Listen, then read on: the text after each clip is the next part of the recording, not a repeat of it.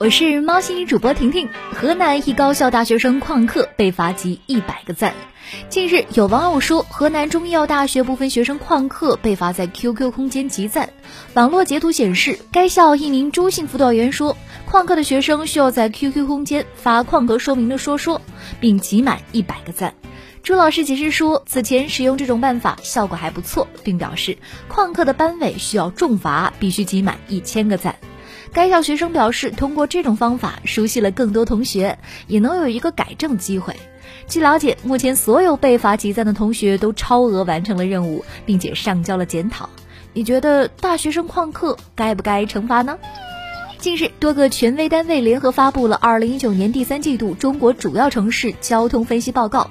报告勾勒出了当代中国都市夜生活图景，发现十大夜生活冷清城市全部分布在北方，东北三省最明显；十大夜生活活跃城市全部分布在南方，广东省最为活跃。此外，十大夜猫子城市同样也都在南方。对于广大老百姓来说，秋天、冬天最好的暖胃方式，莫过于一顿鲜香的火锅。而市值千亿的火锅行业，盒马也想在其中分一杯羹。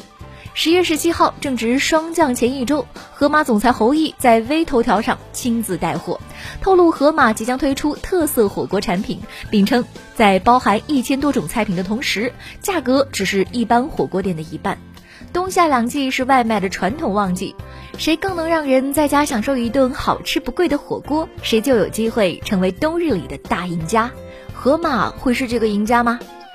最近正是柿子成熟的季节，在日本岐阜县开发的高级柿子品牌天下富五首次竞拍，两个甜度超过二十五度、单个重量在三百一十克以上的极品柿子，以两个七十万日元（约合人民币四点五六万元）成交，创下了历史新高。你想尝一尝吗？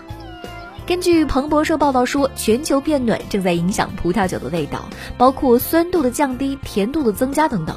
当然，也不全是坏消息喽。全球变暖将会使得凉爽产区酿出更美味的葡萄酒。你喝的葡萄酒味道变了吗？我是婷婷，今天的喵新闻就到这里喽，记得点击一下订阅专辑哦。